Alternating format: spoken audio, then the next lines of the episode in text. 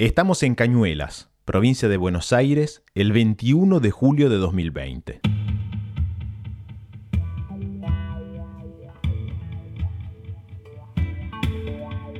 Hace ya algunas semanas que la localidad pasó a la fase 3 de la cuarentena y la gente circula con un poco más de frecuencia a pesar del frío. Sin embargo, en el barrio Los Fresnos hay un movimiento totalmente fuera de lo común. Llegaron tres camionetas que ningún vecino reconoce y estacionaron en la calle Odeski al 100, justo en la esquina donde quedaron sin terminar las reparaciones del asfalto iniciadas antes de la pandemia y ahora la calle se llena de barro. De la camioneta bajaron una decena de hombres, con camperas y gorros azules y la escrita amarilla bordada de la Policía Federal Argentina en la espalda. Un par de ellos inclusive llevan otra identificación en sus chaquetas, Interpol.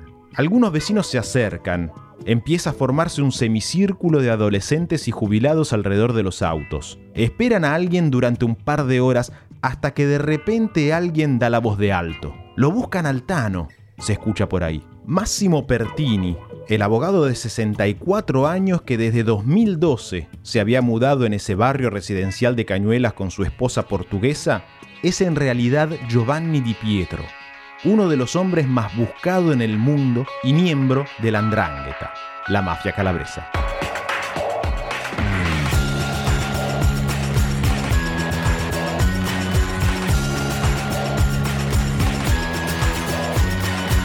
La Vía, un podcast sobre Italia.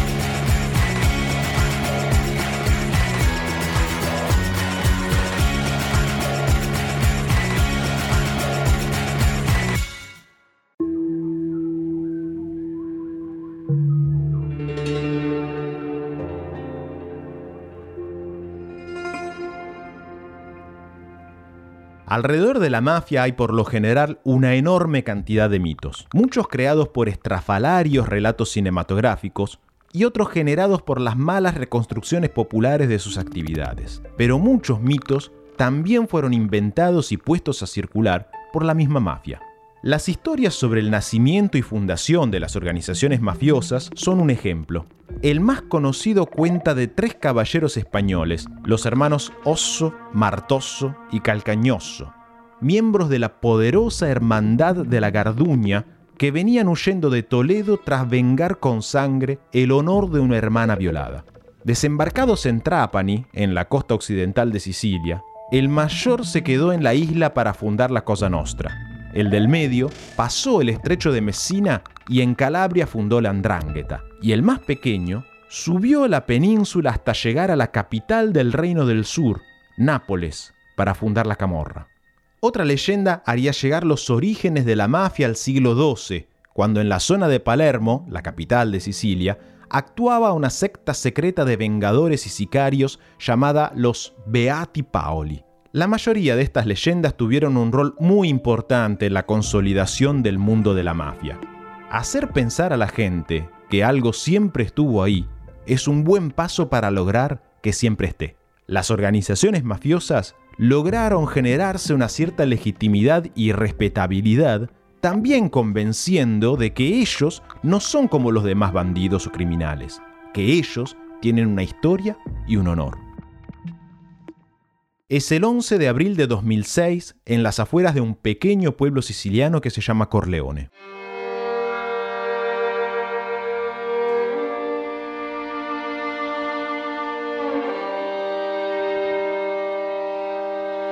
...28 agentes de policía están desde hace un mes detrás de una pista que esperan que los lleve a descubrir el lugar a donde se esconde Bernardo Provenzano, prófugo desde el 10 de septiembre de 1963, con tres condenas a cadena perpetua pronunciadas en ausencia y desde 1995 considerado el máximo jefe de la Cosa Nostra. La zona de la operación es particularmente incómoda. Es una colina rodeada de bosques, pero en cuya meseta hay un claro a donde Giovanni Marino, el único residente en ese lugar alejado, lleva todos los días sus ovejas a pastar. La casa de Marino está colina abajo, la clásica casa humilde de un pastor de la campiña siciliana. Desde hace semanas los investigadores han detectado movimientos extraños. Personas ligadas a la mafia entregan en el pueblo unas bolsas azules a jubilados y agricultores de la zona, que tras un larguísimo pasamanos llegan hasta esa casa. Los policías tardan semanas en ponerla bajo vigilancia. Los alrededores están llenos de perros que ladran ante cualquier movimiento sospechoso y los árboles impiden ver claramente qué sucede en la casa desde lejos. Hasta que un día, con una cámara teledirigida escondida entre las piedras en la cima de la colina, se detectó que la puerta de entrada del corral se abrió antes de que el pastor la tocara. Al día siguiente, las cámaras detectaron claramente un brazo que se asomaba por una de esas puertas, y el escuadrón antimafia de la policía de Palermo decidió actuar. Llevaron dos camionetas atiborradas de armas de todo tipo, helicópteros de apoyo y militarizaron la zona. Cuando el comisario a cargo del operativo irrumpió en la humilde casa del pastor, se encontró con un viejito petizo con los ojos muy azules detrás de unos anteojos muy finitos. ¿Quién es usted? Identifíquese, gritó el policía a cargo. Ustedes no tienen la menor idea de lo que están haciendo, contestó el capo de la Cosa Nostra. Provenzano sabía desde hacía meses que iba a caer preso.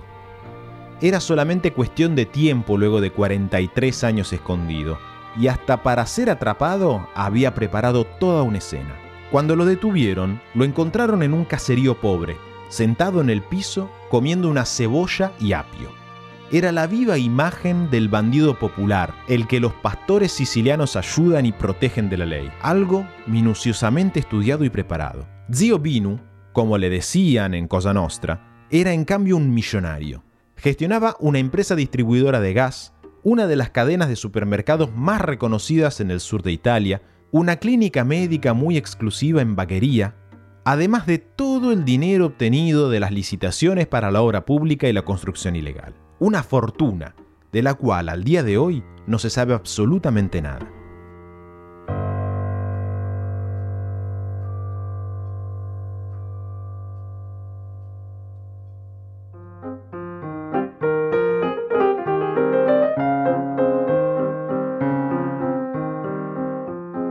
En 1901 Gaetano Mosca, uno de los intelectuales más importantes de la historia de Italia, siciliano y considerado el padre de la ciencia política italiana, escribió un pequeño librito intitulado ¿Qué es la mafia?, que se puede encontrar también traducido al español. Ahí, Mosca hace una distinción entre el sentimiento de mafia y la mafia en cuanto entidad. Según él, el sentimiento de mafia consiste en considerar un signo de debilidad o cobardía el recurrir a la justicia oficial, a la policía o a la magistratura, para la reparación de ciertos agravios sufridos.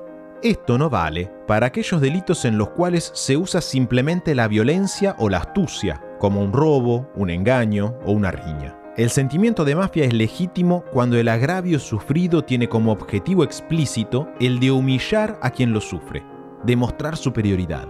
Para la reparación de estas afrentas, la justicia ordinaria no sirve. El sentimiento de mafia estaría presente en los siglos de los siglos en la cultura siciliana, según Mosca, y es algo que los foráneos no logran entender. Hijo de este tipo de mentalidad es el concepto de omertá. Se trata de la regla según la cual es un deshonor, una mancha indeleble en la vida de una persona el dar informaciones a las autoridades o a cualquiera que pregunte acerca de actos cometidos bajo el impulso del sentimiento de mafia. Salvatore Lupo, uno de los estudiosos más importantes de la historia de la mafia, en otro libro que también fue traducido al castellano, Historia de la mafia desde sus orígenes hasta nuestros días, dice que la palabra omertá, cuya raíz oficialmente es desconocida, deriva de la palabra humildad y que es una característica de las personas de honor.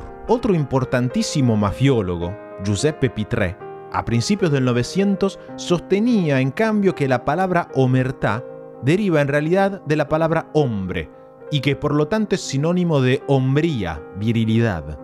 La omertá es aún hoy el gran manto de silencio que impide no solamente en Sicilia, sino en el mundo entero, que organizaciones como Cosa Nostra, la Andrangheta, la Camorra, sean finalmente desbaratadas también hay muchos mitos alrededor de la mafia que no son tan mitos, que algo de realidad tienen.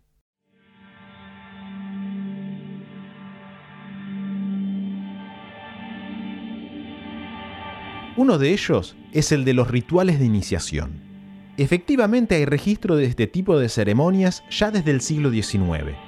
Su origen es claramente masónico, pero en el mundo mafioso fueron resignificados. El aspirante hombre de honor vierte una gota de sangre sobre la imagen de un santo que luego es quemada entre los demás miembros. Esto da inicio a la pertenencia de una persona a una cosca, la unidad mínima de la organización con la cual tiene un nuevo lazo de sangre, como si de una familia biológica se tratara. Y como en una familia biológica, no es posible salirse hasta la muerte. Sin embargo, este tipo de ritual ha sido fuertemente sobrevalorado, en parte porque no todos los integrantes de las organizaciones mafiosas lo han cumplido, y en parte porque los mismos jefes le han ido quitando importancia. Rafael Ecútolo, fundador y jefe indiscutido de la nueva Camorra Organizzata, es uno de los poquísimos integrantes de una organización mafiosa que decidió escribir sus memorias a partir de las cuales podemos intentar reconstruir la vida adentro de la mafia. En un pasaje dedicado justamente a los rituales de iniciación, nos cuenta que para él se trataba de una payasada inútil, pero que para muchos de sus socios era un gesto indispensable. En este caso, la traducción de lo que escribió Cútolo la hacemos nosotros.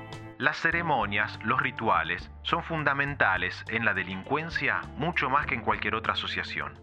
Los hombres necesitan sentirse integrados y protegidos por una institución que tenga reglas, pero también jerarquías, aparatos, signos de reconocimiento. Sienten el placer de presumir su tatuaje con los cinco puntos en la ranura que une el pulgar con el índice de la mano derecha, la que llaman la constelación de la camorra, aun cuando puede valerles sospechas o hasta años de cárcel. Debo confesar que, aún sin creer en eso, Fui yo el que desempolvó ese juramento de sangre para la nueva camorra organizada. Tuve que usar todas las armas para transformar a los bajofondos de la campaña de una criminalidad individual, episódica, casi folclórica, en una máquina colectiva temida y perfectivamente funcional. Detesto esas payasadas, pero con cinismo debía demostrar que creía en ellas.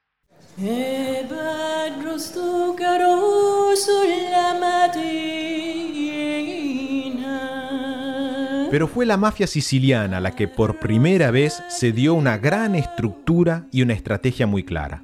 Radicarse establemente en un territorio y proyectar desde ahí su mercado y sus negocios.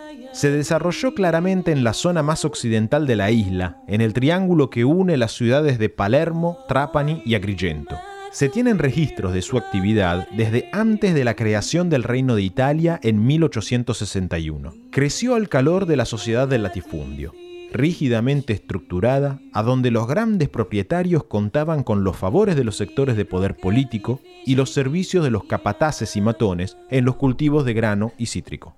Mafioso, a comienzos del 800 en Sicilia, era sinónimo de audaz, guapo, corajudo, seguro de sí, desde un principio se generó una clara diferencia entre la denominada alta mafia, conformada por patrones de estancia y aristócratas, que luego se convirtieron en alcaldes, diputados y ministros, y la baja mafia, aquella encargada del trabajo sucio.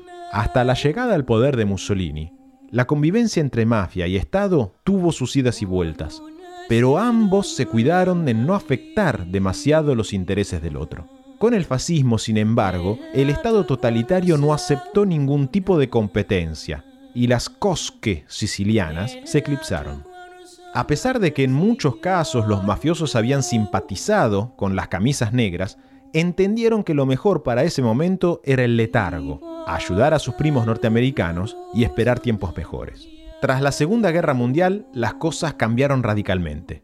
En julio de 1943, los aliados angloamericanos decidieron dar un golpe al eje entre Hitler y Mussolini por el flanco más débil y empezaron la invasión de Italia por Sicilia. El ejército norteamericano sacó de la cárcel y enroló para ese objetivo a los principales exponentes de la Cosa Nostra de Nueva York, entre ellos Salvatore Lucania, mundialmente conocido como Lucky Luciano.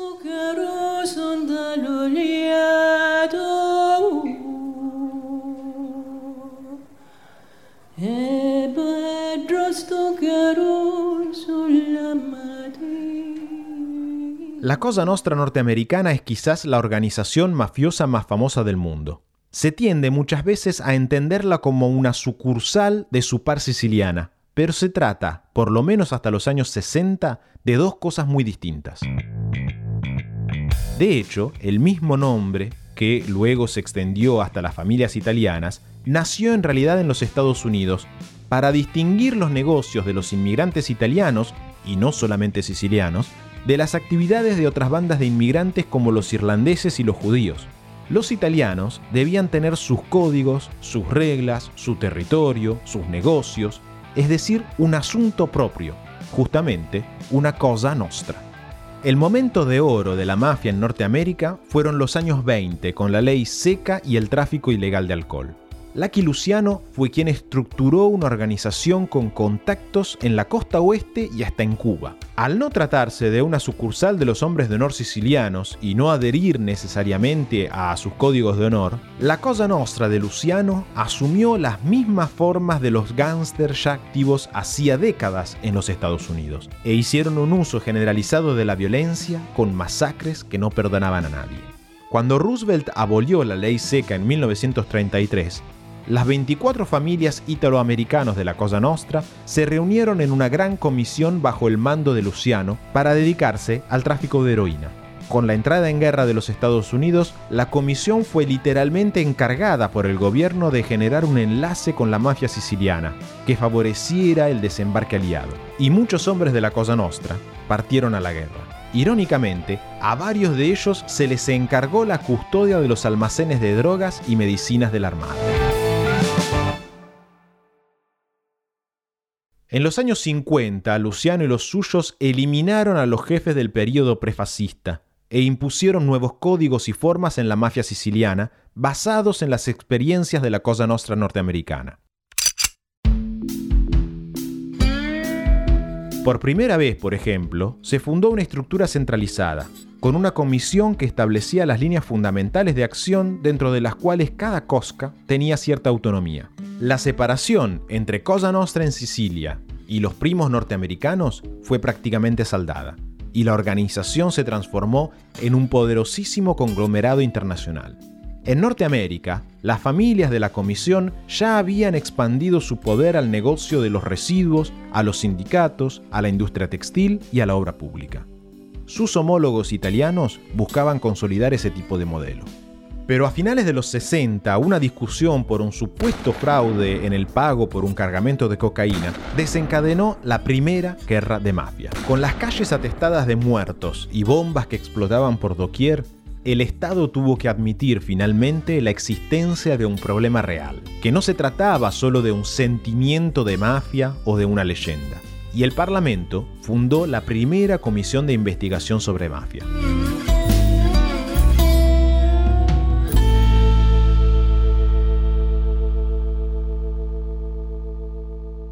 Las masacres de los años 60 introducían un modo de acción que hasta ese momento era totalmente extraño a las costumbres de la mafia siciliana. Se trataba de la asunción de las formas norteamericanas del Lucky Luciano, y la comisión, que centralizaba las acciones de la Cosa Nostra, se disolvió a principios de los 70 ante la imposibilidad de gestionar esa masacre. Este cambio en los códigos resultará ser a la larga un golpe mortal para la Cosa Nostra. El abandono de los códigos de la vieja mafia llevó a muchos jefes a no sentirse más obligados a defender el honor de la organización y por lo tanto a romper la omertá. Cosa Nostra se convertirá en la organización con el mayor número de arrepentidos dispuestos a colaborar con la justicia estatal porque consideraban que la organización a la que pertenecía ya no era honorable algo que en cambio no sucedió con la camorra napoletana y mucho menos con la andrangheta calabresa. En los 80 comenzó una segunda guerra de mafia para el control de la organización, aún más cruenta que la primera. Las facciones esta vez estaban bien definidas entre los Corleonesi, familias que reconocían el liderazgo de los jefes del pequeño pueblo de Corleone y defensores del estilo violento importado de los Estados Unidos, y del otro lado los más tradicionales jefes palermitanos. La guerra concluyó con la victoria de los Corleonesi, pero también con una arremetida fenomenal de la policía en contra de Cosa Nostra.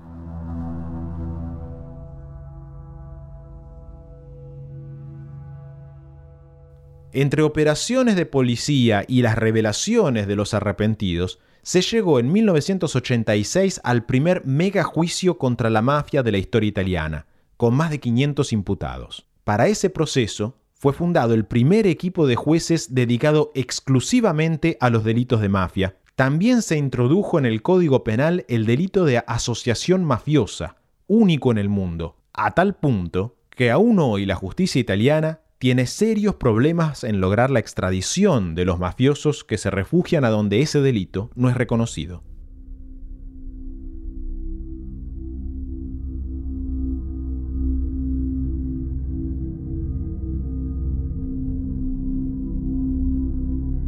El avance represivo del Estado provocó la reacción. Los años 90 en Italia fueron los años de los atentados y las bombas de mafia. Cosa Nostra decidió contraatacar diseminando el terror en toda Italia.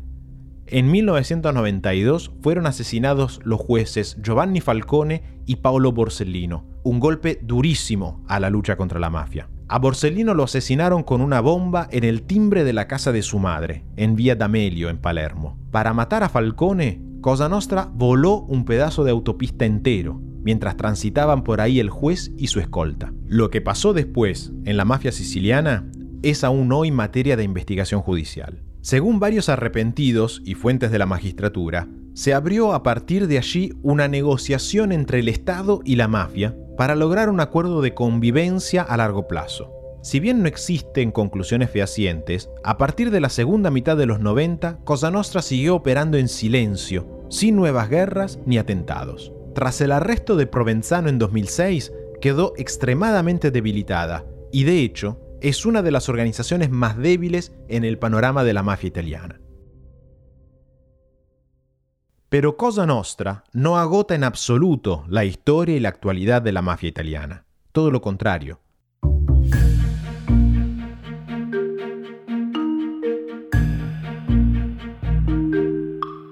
La organización mafiosa más poderosa en Italia y en el mundo hoy es la Andrangheta, a la que pertenecía aparentemente Giovanni Di Pietro, alias Massimo Pertini, alias El Tano de Cañuelas, del cual tenemos aún mucho para contar. Y también tenemos mucho para contar de la Camorra, la organización que entre los 70 y los 90 mantuvo Nápoles en sus manos y que nadie podía eludir, tampoco Diego Armando Maradona. Pero de todo esto hablaremos en el próximo episodio de La Vía, con la segunda parte de la historia de la mafia italiana.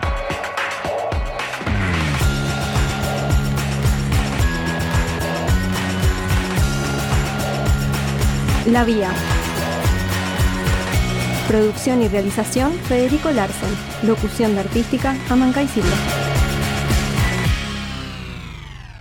Signore e signori, È tutto per oggi. Vi auguriamo buonanotte. buonanotte. Buonanotte. Buonanotte.